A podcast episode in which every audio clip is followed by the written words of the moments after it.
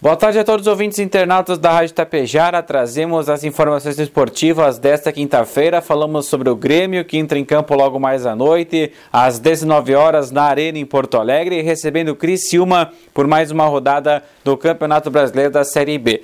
Tricolor deve ter a volta do lateral Rodrigues, que vai ser colocado na posição em onde estava Rodrigo Ferreira, que se machucou na partida contra o Ituano lá em Itu e agora volta a assumir a posição de titular pelo lado direito, então reforçando o setor defensivo gremista. Para essa noite, o técnico Roger Machado com certeza deve ter Breno, Rodrigues, Jeromel, Bruno Alves e Nicolas, Vila Sante, Bitelo e também o Gabriel Silva. No ataque, Elias Manuel, Biel e o Diego Souza como centroavante. A partida tem transmissão apenas do canal Premier, para quem tem a TV por assinatura. O Grêmio precisa de alguns resultados paralelos se quiser retornar ao G4 do Brasileirão. Já o Tapejara Futsal, que está se preparando para a disputa da Série B de futsal de 2022, enfrenta o Soberano na primeira rodada lá em Sarandino, dia 28 de maio, vai ter uma baixa para o próximo compromisso após a partida contra o Sarandi, que será em Tapejara. Não poderá ter acesso ao público o jogo contra o Fontoura Xavier Futsal. Isso porque um fato isolado do ano passado,